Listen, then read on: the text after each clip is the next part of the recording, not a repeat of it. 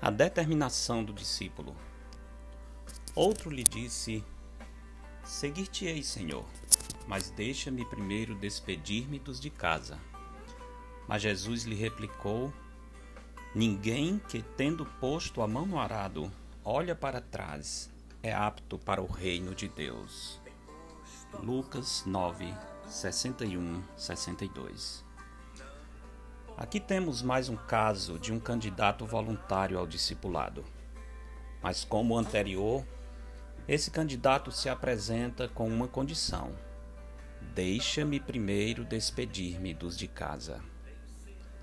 Aqui não se trata de um breve até logo. Na realidade, o homem está comunicando que precisa considerar a posição da sua família quanto a seguir a Cristo. A resposta de Cristo nos ensina que esse homem não entendia a urgência do chamado. Até consultar toda a família e pesar a opinião de cada um, o tempo apropriado já teria se esgotado. Quando nos chega a oportunidade de nos tornarmos discípulos de Cristo, precisamos remir o tempo, pois, como Jesus disse, é necessário que façamos as obras daquele que me enviou enquanto é dia.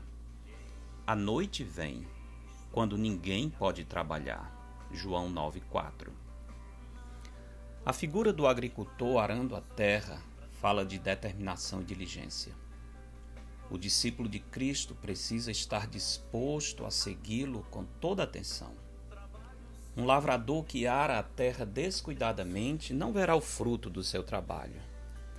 Quem resolve pôr a mão no arado não pode se dar ao luxo de desviar a atenção ou ficar avaliando a opinião de outros.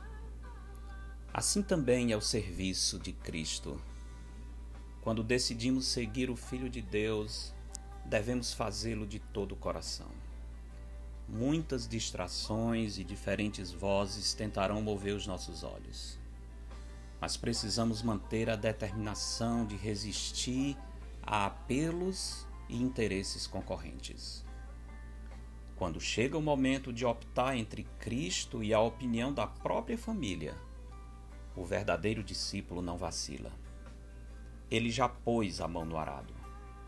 Se em algum momento resolve retroceder, a dura realidade é que ele não está apto para o reino de Deus. Nesse caso, estará apto para pertencer a que reino? Quem será seu Senhor? Porque dele e por meio dele e para ele são todas as coisas. A ele, pois, a glória eternamente. Amém. Eu sou Genuan Silva Lira, pastor da Igreja Bíblica Batista do Planalto, em Fortaleza. Este foi mais um episódio da Semente. Para entrar em contato, escreva para asemente@ibbp.org. asemente@ibbp.org. Para sermões e estudos dados na nossa igreja, visite o canal da IBBP no YouTube.